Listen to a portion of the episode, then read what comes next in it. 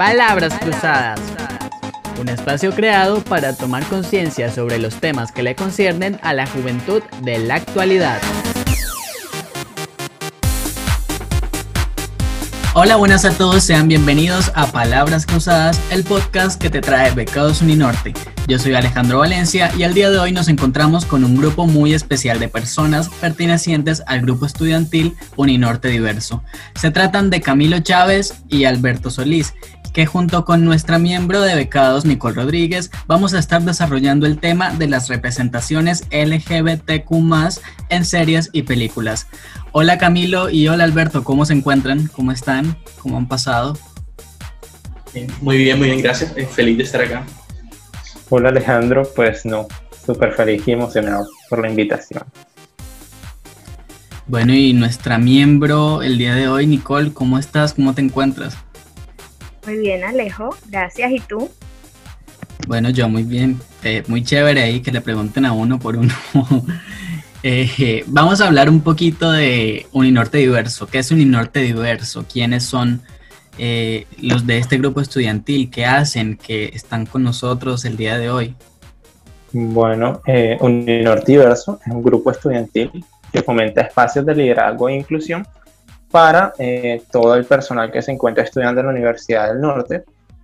Eh, eh, y en este se busca crear actividades, eventos, foros, etcétera, en los que se busca enseñarle a los miembros un poco más sobre el liderazgo, sobre la problemática LGBT, instruirlos sobre diferentes tópicos que hoy en día son importantes, que nosotros como miembros de la comunidad y como aliados sepamos.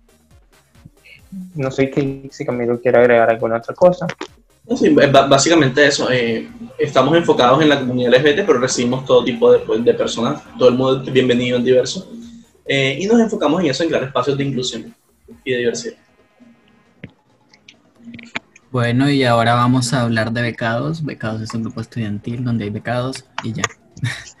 eh, Ok, para entrar rápidamente en materia, vamos a hacer una pregunta básica. ¿Por qué es importante que haya, que exista la representación de personajes LGBTQ en el cine y en la televisión? Bueno, eh, a mí me parece que es súper importante que exista la representación eh, de la comunidad LGBT puesto que esto permite que se eliminen algunos tabúes o algunas ideas erróneas que tienen muchas personas en relación a la comunidad. Más que todo, eh, esto en, el, en las personas mayores, muchas personas no tuvieron como que, o bueno, no fueron conscientes de que tuvieron algún contacto con una persona de la comunidad. Entonces, simplemente se basan en lo que escucharon por otras personas y muchas veces esto que escuchan está errado. Entonces, eh, por una parte eso, por otro lado también eh, nos permite que las personas que son más jóvenes, los niños, los adolescentes, tengan referentes en, en, en, el Internet, tengan referentes en la televisión, a los que puedan, pues, digamos, no tanto aprender, porque todas las, todas las series son diferentes y bueno, porque tú veas un programa no significa que vas a terminar igual que el personaje, pero sí te sirve como modelo o referencia para saber de que existe más gente como tú, que no eres el único que va a pasar por alguno que otro eh, situación. Y bueno, el que tú puedas verlo en, en, en la televisión te da como una confianza, una seguridad contigo mismo, que puedas como conocer un poco más de lo que muchas veces no se habla en el hogar o en las escuelas.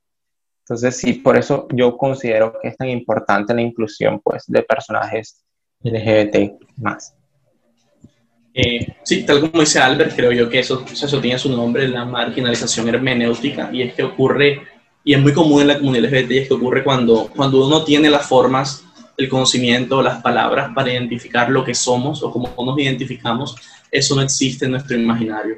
Entonces es muy difícil encontrarte a ti mismo en tu comunidad, darte un nombre a lo que eres y a tu experiencia propia, si no tienes la forma de ubicarte con referentes que sean eh, asequibles y atractivos a ti. Entonces es muy, muy importante que las personas, especialmente cuando están creciendo, los chicos que están creciendo que son queer, poder acceder a medios audiovisuales y verse a sí mismos ahí, eh, considero que es muy importante en ese proceso de autoidentificación.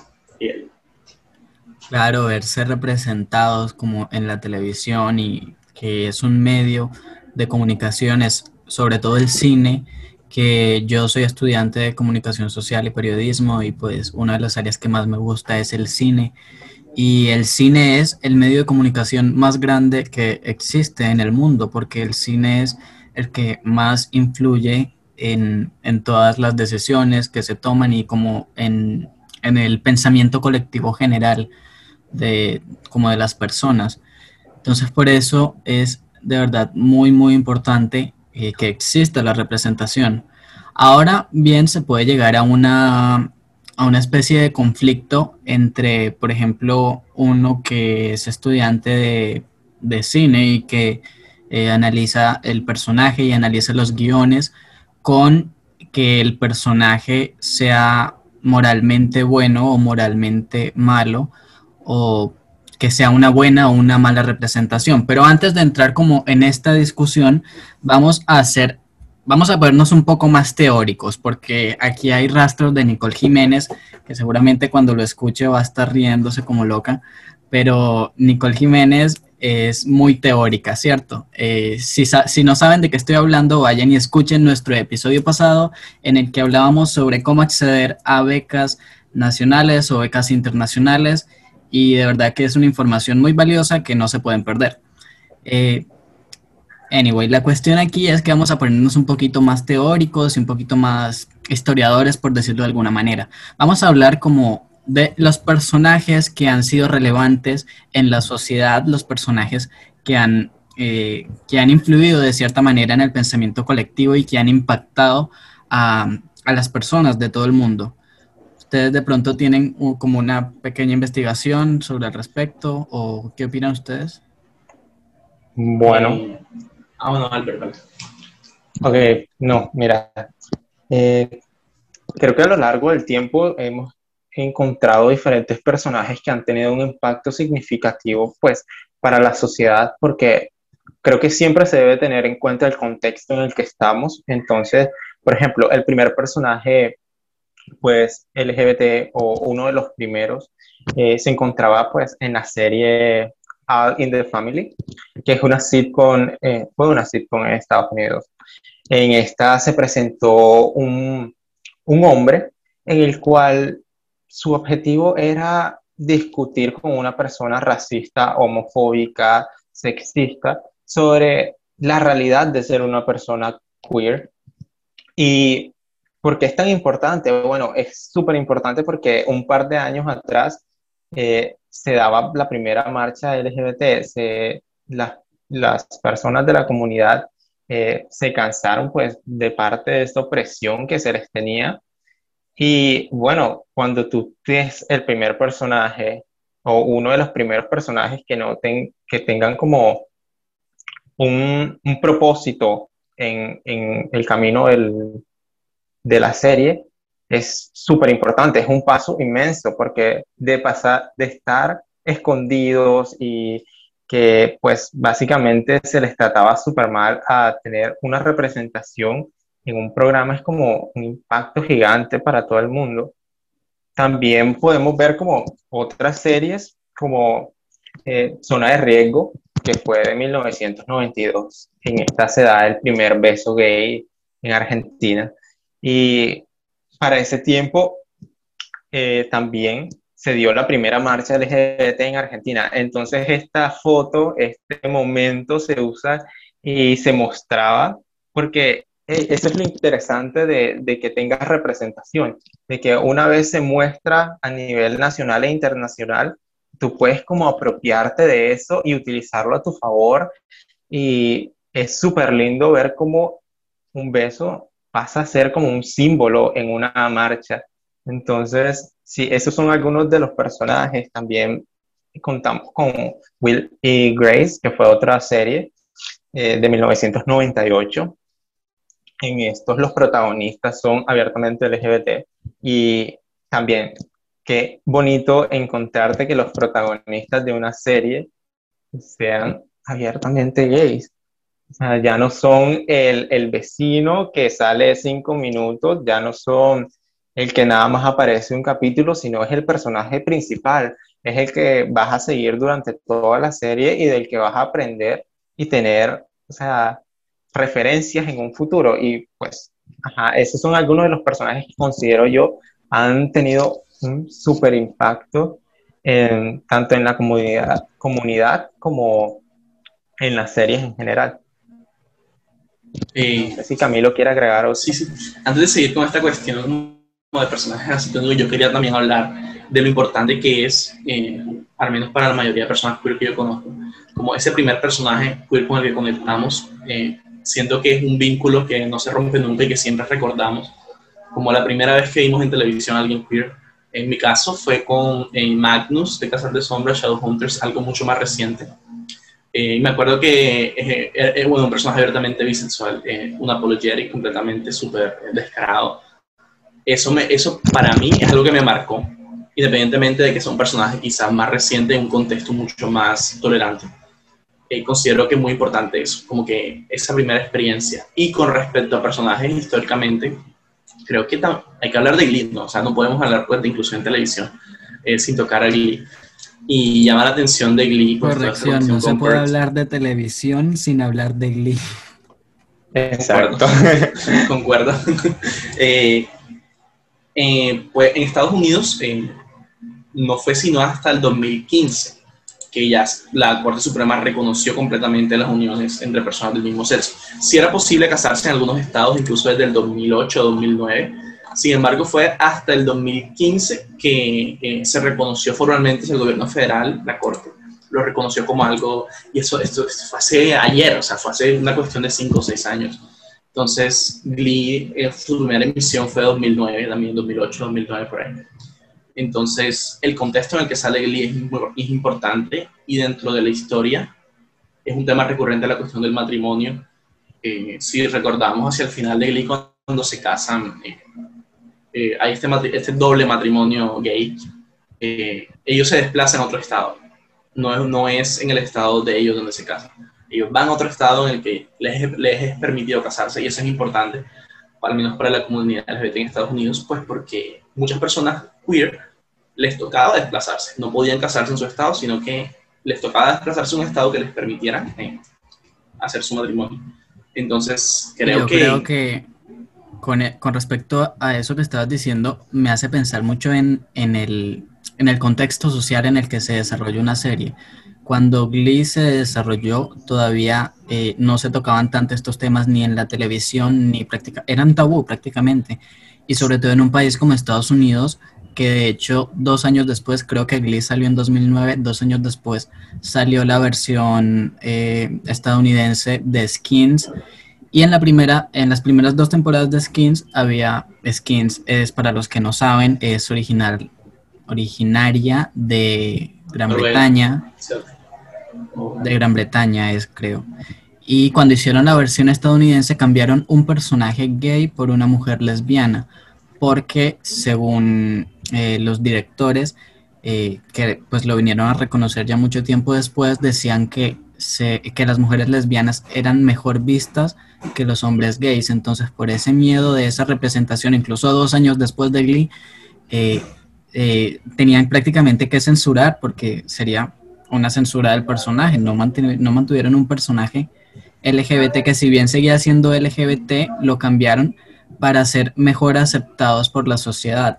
Entonces en ese contexto, Glee es como más abierto y se atrevió a mucho más, a llegar mucho más lejos en cuanto a las cuestiones de inclusión y que además tiene personajes de con mucha diversidad, porque tienen gays, lesbianas, bisexuales, transexuales. Eh, entonces es como un, un, paso muy grande que se atrevió a tomar Lee en ese, en ese entonces, en, sobre todo en ese país que es Estados Unidos, que es bastante conservador, por decirlo de alguna manera, o era con este tema. Sí, eh, eh y una cosita, quería... agregarle una cosita, perdón. Eh, esto que tú dices de cambiar un personaje, un hombre gay por una mujer lesbiana, eh, yo no creo que sea más aceptado, no creo que las mujeres lesbianas sean más aceptadas, más bien que lo volver un producto, o sea, las mujeres lesbianas son más fáciles de consumir para un público masculino heterosexual. Entonces, no es más bien que estén más aceptadas, están más, bien más sexualizadas ya, diría yo. Entonces, como tú dices, es algo muy feo, porque esa censura hacia los hombres gay eh, tiene una contraparte que es igual de mala también, que es la sexualización de las mujeres lesbianas. Entonces, como malo por ambos lados. Entonces, sí, ahora, Albert, creo que vas a continuar. Eh, no, sí, yo quería tomar un poco esto que decía Alejandro en relación a Glee, de que eh, y anteriormente las series como si te daban uno o dos personajes gays que fueran pareja era demasiado, o sea, ya estabas exigiendo mucho. Pero Glee tiró la casa por la ventana y dijo, bueno, vamos a tener representación bisexual, representación lésbica, trans. O sea, siento que fue una de esas series que que tuvo muchos fans y muchos seguidores de la comunidad, más que todo es por esto, porque no tuvo miedo de aceptar que existe diversidad en este mundo, que no simplemente es solo como que eh, el público gay, sino que la comunidad LGBT es inmensa. Y dentro de ella hay tantas personas que mm, son tan poco representadas en la televisión y Glee no tuvo miedo de eso, no tuvo miedo de dar el salto y de ser una una de las series pioneras en, presentarnos un amplio eh, cast de, diversidad y a mí me pareció maravilloso. Y bueno, ya otra cosa que, se me pasó decir anteriormente es, bueno, aquí cuando pensamos en Colombia, en representación en Colombia, eh, tenemos muy poco y por lo general eh, tienden a ser, como lo dije anteriormente, personajes o que son estereotipados, que son para hacerlos pues como la burla del programa o que no tengan una participación significativa. Sin embargo, últimamente hemos visto eh, poco a poco el cambio. Eh, por ejemplo, series y, bueno, novelas eh, de los programas que se dan a las 7 de la noche, 8 de la noche, que por lo general es un horario familiar, ahora mismo se le están incluyendo personajes LGBT que son principales. Por ejemplo, eh, yo me estuve viendo uno que se llama Enfermeras, en las que uno de los personajes era un enfermero gay que es, en esa serie creo que fue uno de los personajes que mejor ha sido planeado y que mejor se ha eh, mostrado de forma moral ante pues todas las situaciones.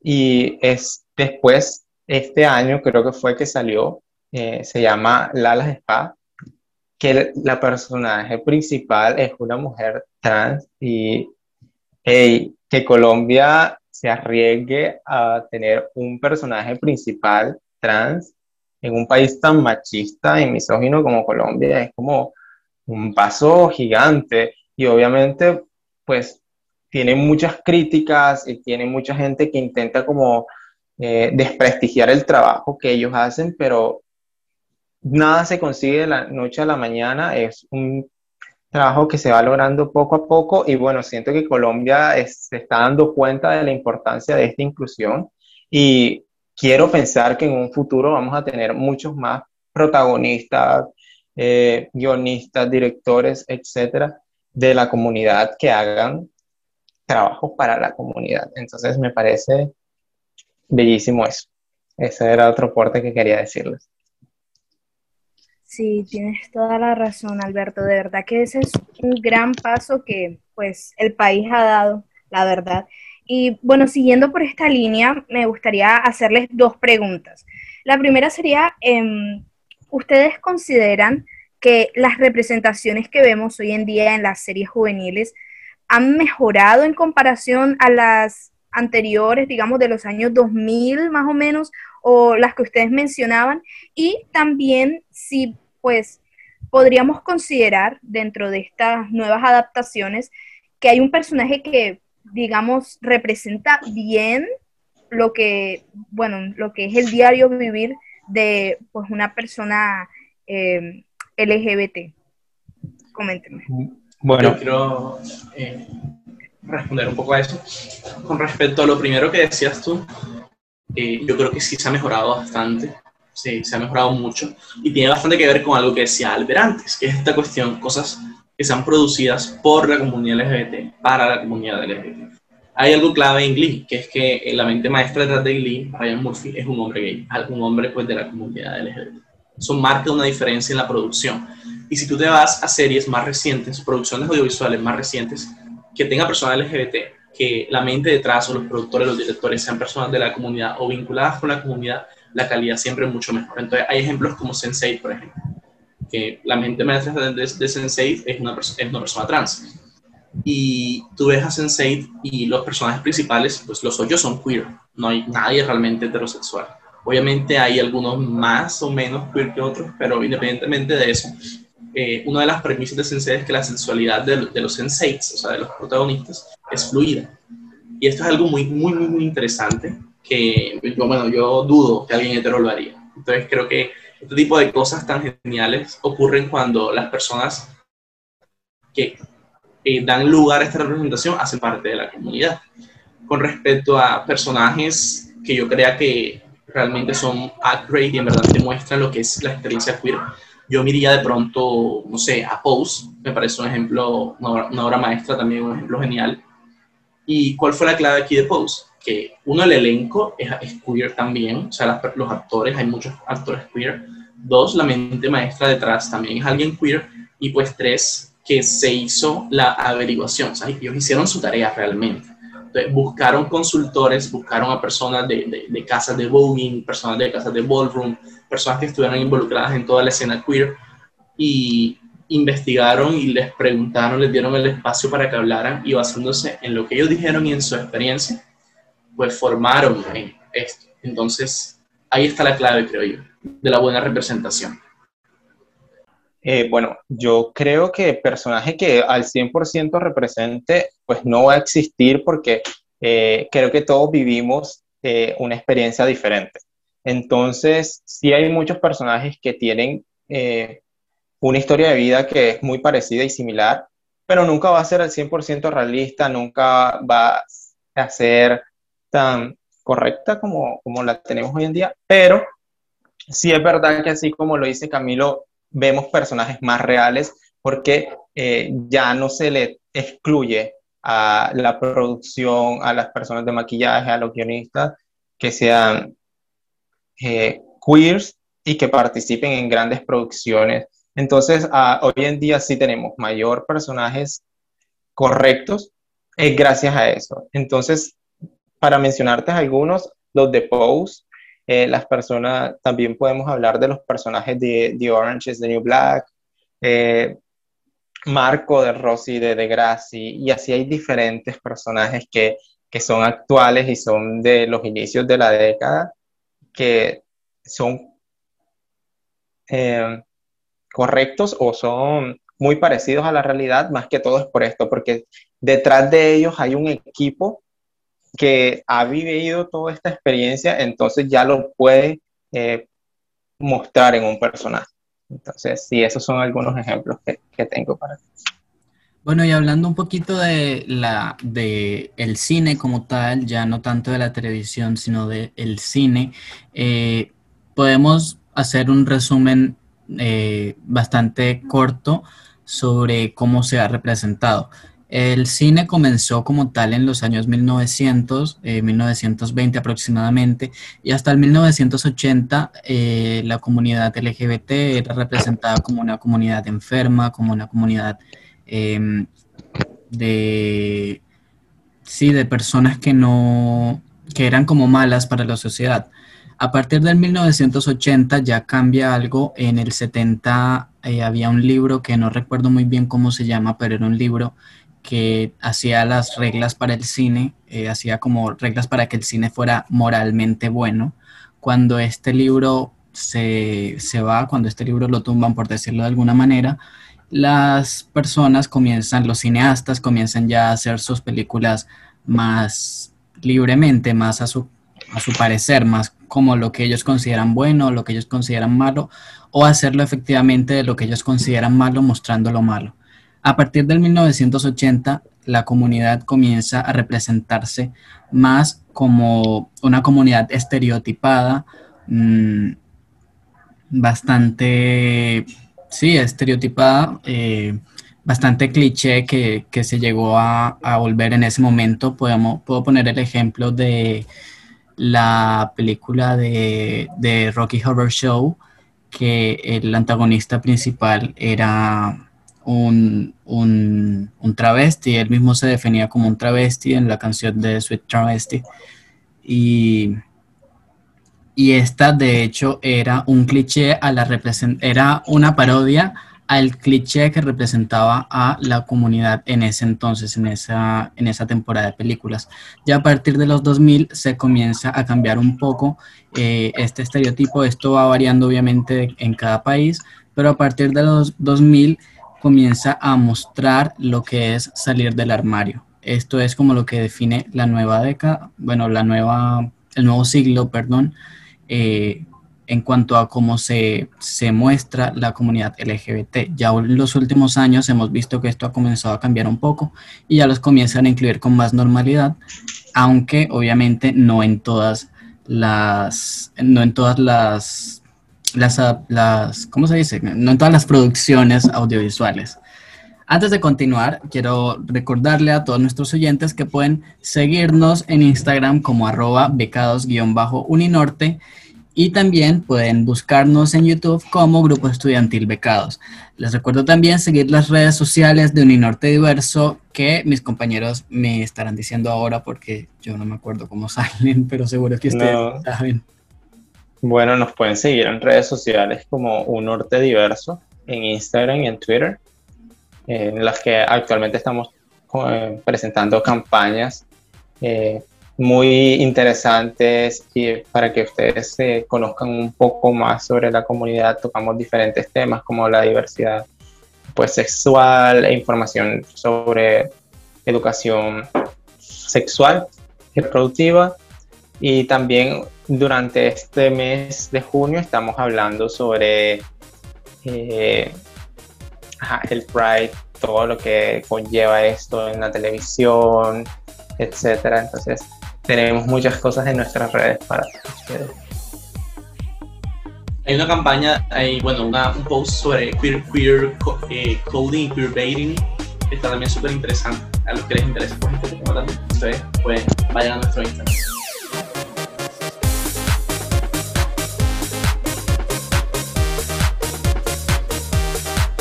Listo, y ya habiendo dicho un poco como la historia, eh, como haciendo un resumen sobre la historia de las representaciones LGBTQ en el cine y en la televisión, vamos a hacer un pequeño corto análisis de los personajes, cuáles representaciones son buenas, cuáles representaciones son malas y bajo qué parámetros determinamos nosotros qué es una buena y qué es una mala representación.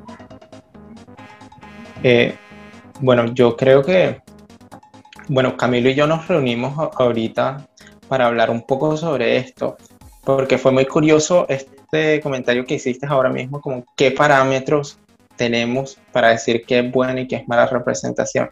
Y creo que como individuos, eh, cada uno mide las cosas de forma diferente, pero sí es verdad que como colectivo siempre encontramos algunas problemáticas en algunas películas que nos hacen decir como que mm, esto no está bien.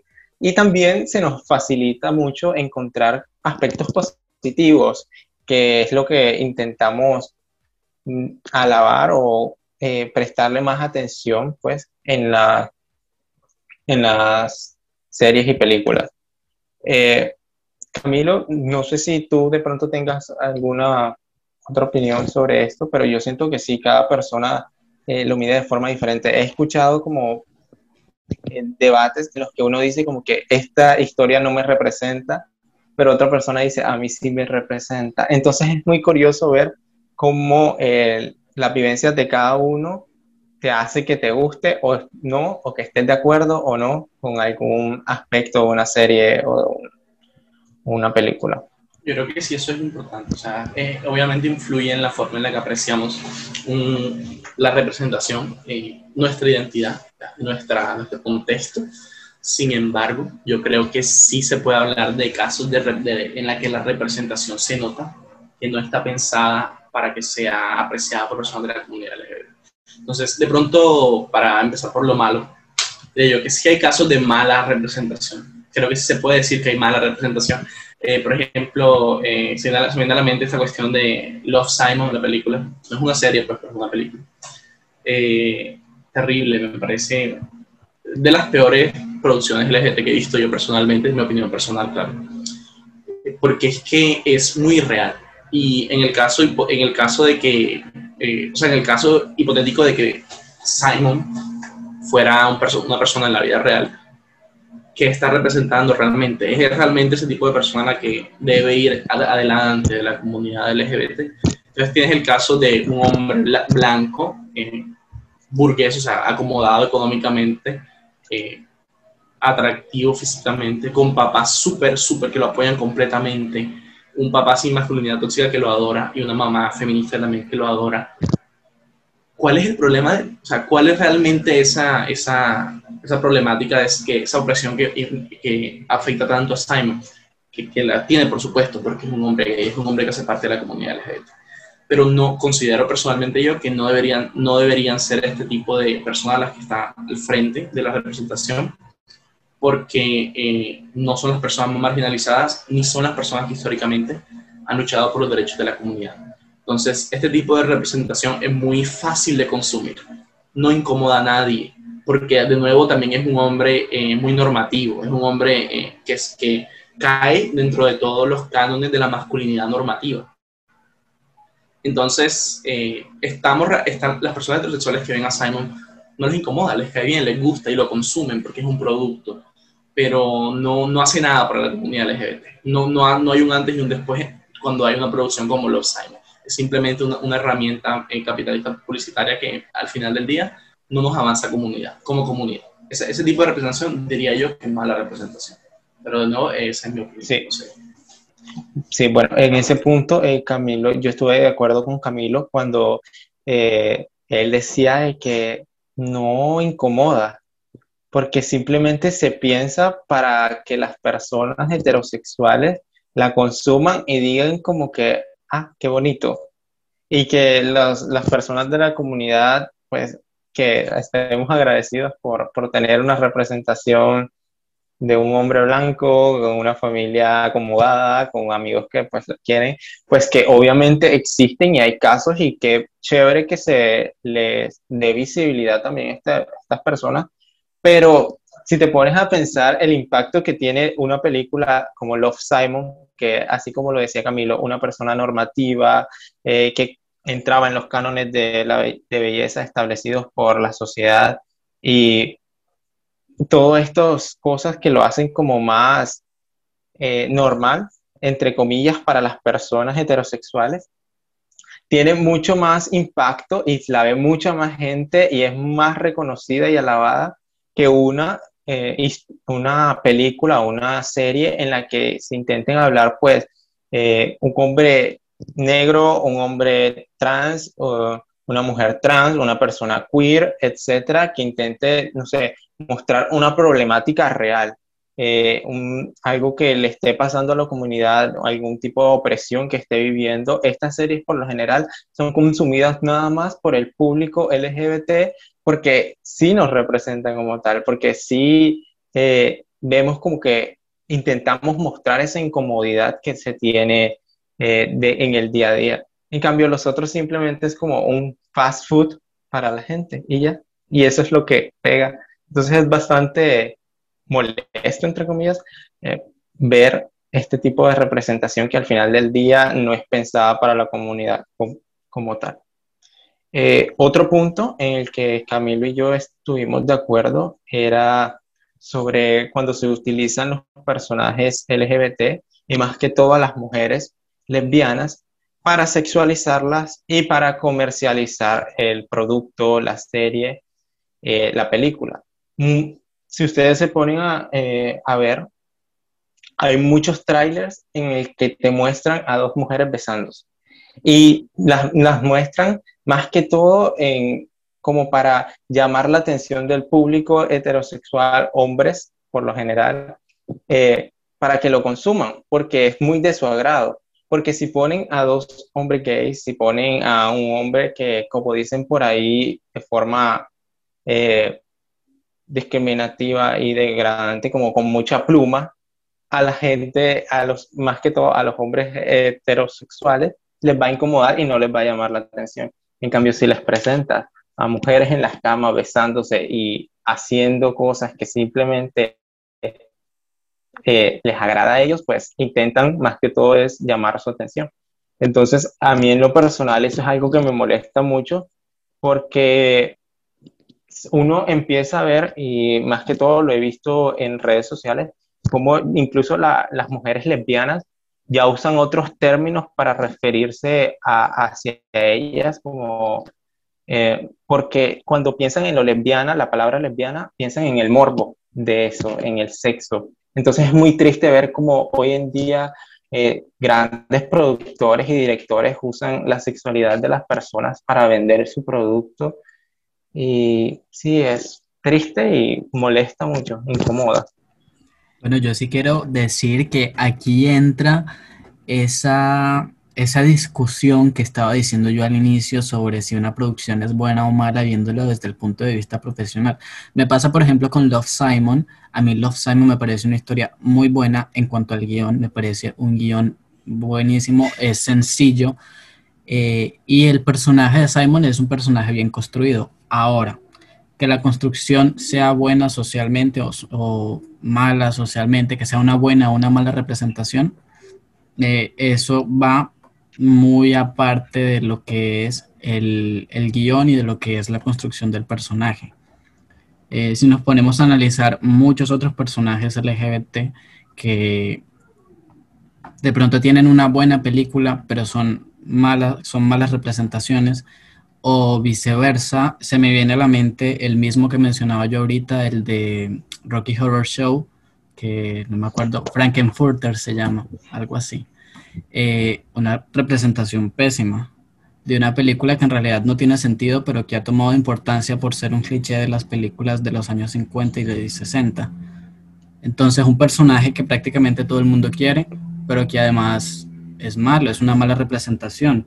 Es queer coding. Y eso es lo principal que yo diría que es una mala representación, los que son los, los productores y las televisión, eh, los programas y películas que hacen queer coding y queer baiting, que ahora Camilo estaba precisamente hablando de eso. Camilo, ¿tú nos puedes explicar un poquito rápido qué es el queer coding y el queer baiting?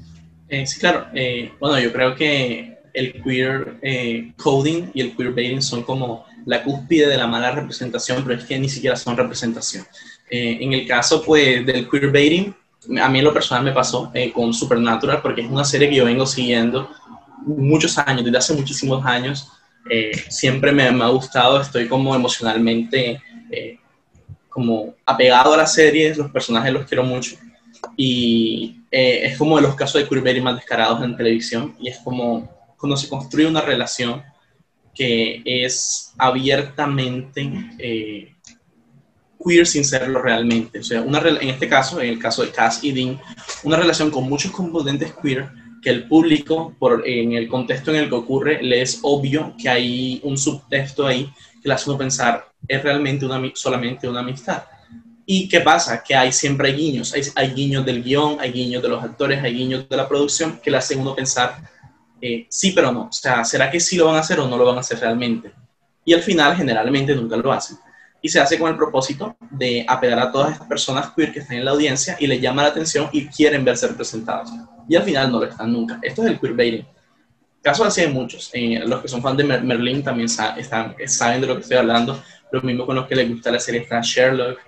Y así, el queerbaiting es súper común y es algo que ocurre mucho en cuando hay protagonistas hombres con un personaje masculino cercano. El caso del queer coding me parece, eh, siendo que daña más a la, aún a la comunidad LGBT, y es lo que pasa cuando básicamente se toman características o, cosas abiertamente eh, que son asociadas con lo queer o con la diversidad de género y se les asocia con lo malo, con los villanos o con lo negativo. Entonces, eh, villanos queer coded hay miles. Si, le, si les gustan las caricaturas, tenemos el ejemplo de chica súper poderosa. Vean todas las películas de Disney eh, antiguas, La Sirenita, El Rey León, todas, todas esas. Úrsula es un claro ejemplo también de Disney, de una villana que está queer coded. Eh, si les gusta el anime, pues vean Pokémon, vean Naruto, que lo que hay son villanos queer coded Hunter por Hunter. Eh, si les gustan ya pues las producciones más, eh, digamos, más largas, eh, pueden ver Juego de Tronos también, bastante villano queer coded que hay. Entonces, el queer coding siento yo que es incluso peor que el queerbaiting, porque directamente demoniza las expresiones de género y las expresiones de sexualidades disidentes o queer. Y además de eso, es curioso ver cómo cuando hay villanos queer coded, la contraparte, es decir, el héroe de la historia, tiende a ser muy normativo. Tiende a ser un héroe que encaja muy bien en los cánones de lo normativo en cuanto a género y a expresión de género, mientras que el villano es lo contrario. Entonces, a mí, en un caso que me gusta mucho, bueno, no me gusta, pero que es muy claro, es Pokémon. Pokémon es viejísimo, un anime viejísimo. Creo que todo el mundo algún día se ha visto un capítulo de Pokémon, creo yo. Eh, tenemos a Jesse y James, eh, dos personajes que son fan favorites, la gente los ama. Están súper queer coded ambos y son villanos. Y así, hay casos así hay muchos. Eh, entonces, pues la conclusión a la que llegamos es que podemos tener representación, sí, pero entonces cuando hay representación termina siendo así, o termina siendo mal hecha, o termina dañando más a la comunidad del bien que hace realmente. Creo que ese es como un problema grave en cuanto al cine y a las producciones audiovisuales en general. Exacto, porque entonces la, el pensamiento colectivo va asociando las características queer a lo malo, a lo malvado. Eh, eh, por ejemplo, Úrsula, que estabas hablando ahora, yo creo que la mayoría de las personas sabemos que Úrsula fue basado, eh, pues el personaje como tal estuvo basado en, un, en una persona trans, eh, no trans, no, era drag queen, bueno, no estoy seguro, pero era Divine, y Divine es el protagonista de una de las películas más fuertes, por decirlo de alguna manera, que se pudieron existir en este mundo que se llama Pink Flamencos, Pink Flamingos, perdón, y es literalmente una mala representación porque lo están, están asociando lo que es el drag queen con algo malo. Y claro, el pensamiento colectivo va a ver la película y va a estar súper convencido de que, de que las personas drag queen son personas malas. Entonces, hace bastante daño.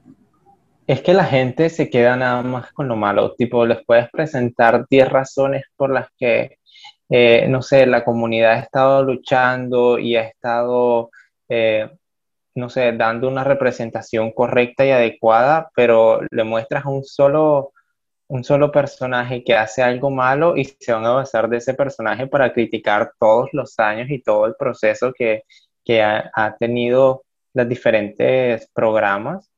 Y es como, no sé, te deja pensando como que al final ¿dónde está el criterio? No te basas en las otras cosas, sino nada más en lo que está hecho para tomarlo como burla y para mostrar la peor parte de lo que es ser queer hoy en día. Y pues sí, tienen toda la razón. Y estoy de acuerdo con ustedes dos, que creo que eso es, tanto el queerbaiting como el queer coding es de lo peor que se puede hacer en, en las series. Porque al final del día nada más piensan en en ellos, no piensan en, en la comunidad pues, que están representando ni en las repercusiones que van a tener después. Y sobre el queer coding, que también quería decir algo, pero que se me escapó así, no lo dije. Eh, ahorita creo que Alberto estaba hablando sobre los trailers y es que en los trailers pasa demasiado queerbaiting solamente para atraer a un público LGBT a ver una película que en realidad no tiene contenido LGBT. Entonces ocurre demasiado y es bastante frustrante verte la película después de ver el tráiler y darte cuenta que te mintieron, que te engañaron. Eh, vamos a hablar un poquito de algunos... Ok, Alberto, dile que... No, no, que más cuando ni siquiera es como una escena que sucede, sino como que la combinación de dos partes totalmente diferentes y tú te quedas como que ni siquiera ese poquito que mostraron en el tráiler existe y te viste una película entera para, nada. esa es otra, esa es otra cosa que, que creo que nunca alguien heterosexual va a tener que pasar y es una experiencia universal para las personas queer, que es verte una película o una serie por una pareja o por un personaje que te llama la atención. Por esa gota de inclusión y de representación que todos queremos tener, terminas consumiendo algo que quizás no consumirías si no estuviera ese personaje. Creo que es algo también, una experiencia bastante común. Sí, aquí no hay quien viva, pero la versión colombiana, porque es curioso ver cómo Michelle, bueno, para los que saben, los que se vieron Betty la Fea, sabían que Michelle y Armando querían estar con Betty, pero en Aquí no hay quien viva son los mismos actores que representan una pareja. Aquí no hay quien viva es una novela, bueno, una sitcom colombiana que salió, si no estoy mal, en 2008 y es bastante interesante cómo, en ese, cómo hacen la representación de estos dos personajes en ese año, sobre todo en un país como Colombia, que es tan, es tan conservador, sigue siendo tan conservador y trata estos temas con mucho tabú. Incluso vean que ahorita estaban hablando de la Laza Spa, la Laza Spa lo pasan creo que a las 10 de la noche, cuando nadie ve televisión. Entonces, eh, es una, un tema que Colombia sigue trabajando en ello, Colombia sigue avanzando en ello. Y pues bueno, eh, se nos queda seguir, seguir luchando. Vamos a hablar un poco de algunas representaciones positivas. Yo creo que ya hemos, le hemos echado muchas flores a Glee, pero es que de verdad Glee representa, eh, muestra mucha diversidad en, en, y buenas representaciones además, porque prácticamente todos los personajes LGBT son, tienen situaciones diferentes, lo que permite mostrar muchas historias diferentes y lo que permite que muchas más personas se sientan identificadas con sus historias. ¿Ustedes qué opinan sobre eso? Sí, Camilo y yo hicimos también otra lista sobre aspectos pues, positivos al momento de hablar de representación. Y en número uno pusimos eso, la diversidad sexual, que se visibilice no solo a los gays, sino también a personajes asexuales, bisexuales, eh, personajes trans, personajes no binarios, que se les dé espacio, porque así como decía Alejandro, eh, permite que los espectadores se sientan como más cómodos, se sientan afín con lo que están viendo. Entonces nosotros pensamos como que en series como Bojack Horseman o eh, Grey's Anatomy, DC Legends of Tomorrow, en todas estas series nos presentan personajes bisexuales, mujeres bisexuales, eh, hombres gays, hombres asexuales, que son muy poco representados hoy en día en, el, en la media, pero pues qué chévere, qué chévere que poco a poco, porque son series recientes y cuando se, o las que son viejas en las primeras temporadas no tenían representación, pero con el paso de los años sí vas viendo cómo van agregando ciertos personajes eh, queers y pues sí, tienen muchísima diversidad sexual, que es como lo más importante porque hoy en día casi que eh, el foco es los hombres gays nada más. Entonces es muy bueno tener como bastante diversidad en lo que vemos en la serie.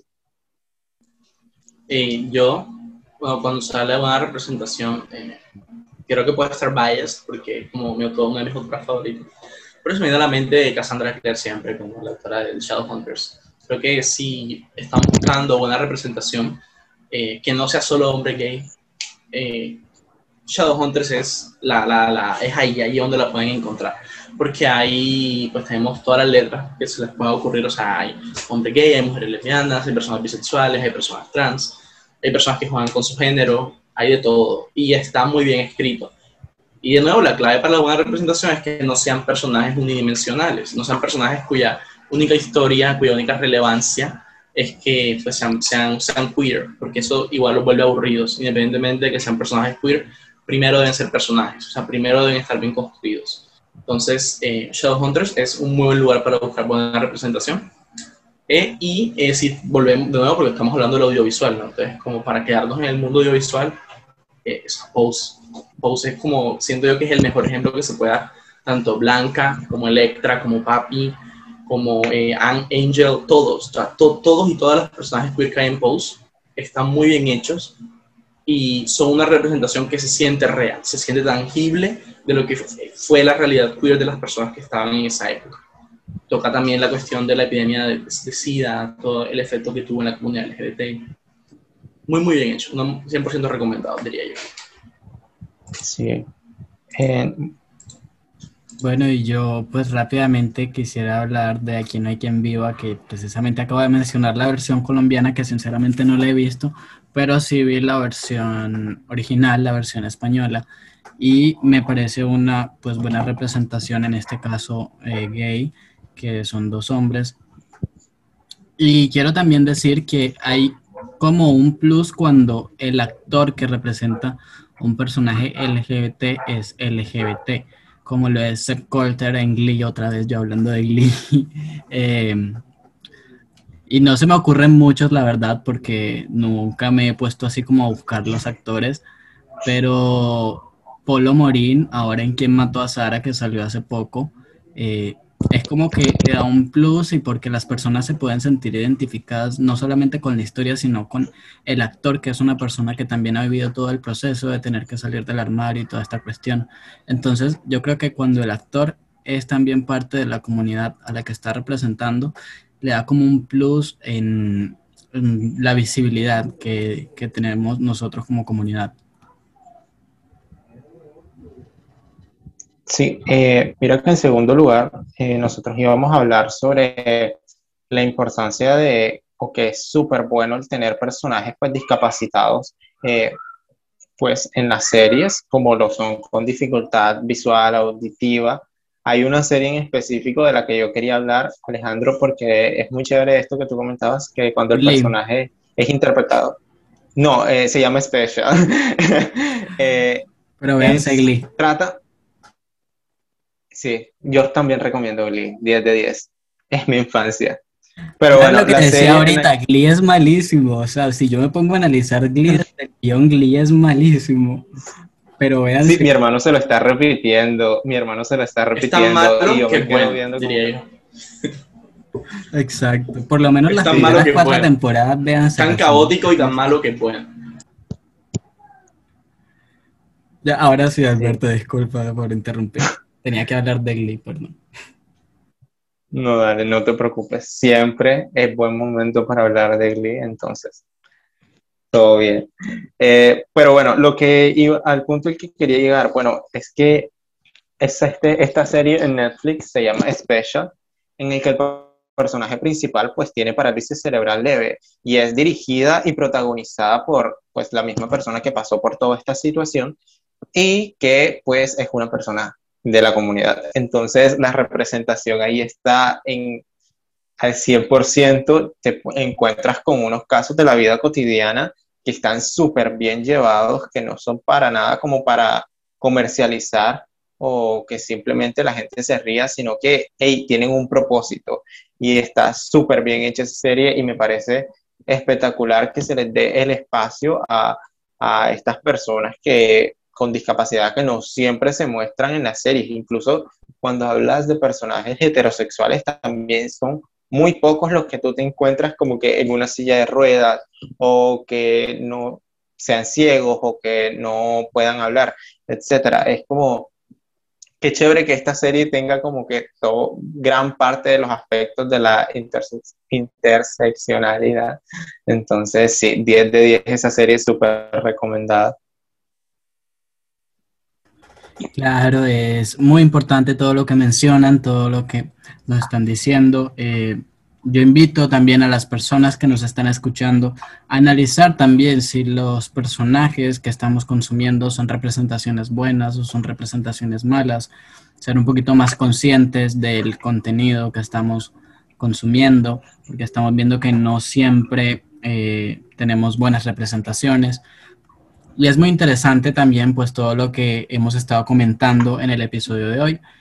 Lastimosamente nuestro episodio ha llegado a su fin y le quiero agradecer sobre todo pues a nuestros compañeros de un norte diverso, a Camilo y a Alberto. Muchas gracias chicos por, por brindarnos este espacio para hablar sobre este tema que tanto nos interesa a nosotros como jóvenes en, en la comunidad y en, y en la sociedad.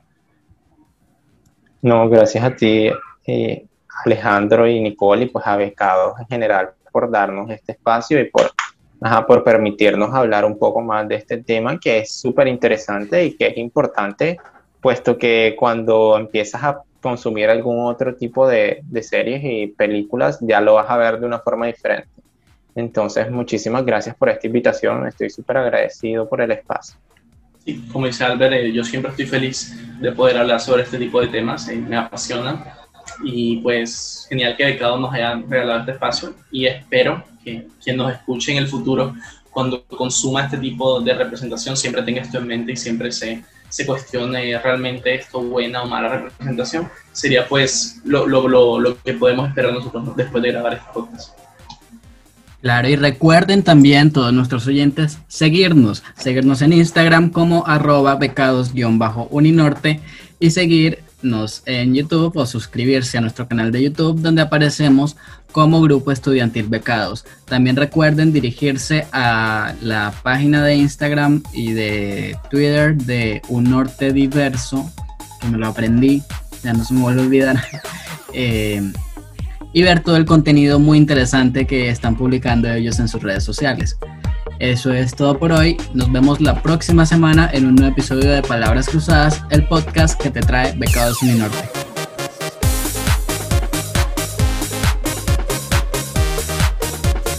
Recuerda seguirnos en Instagram como arroba becados-uninorte. También suscríbete a nuestro canal de YouTube donde aparecemos como Becados Uninorte.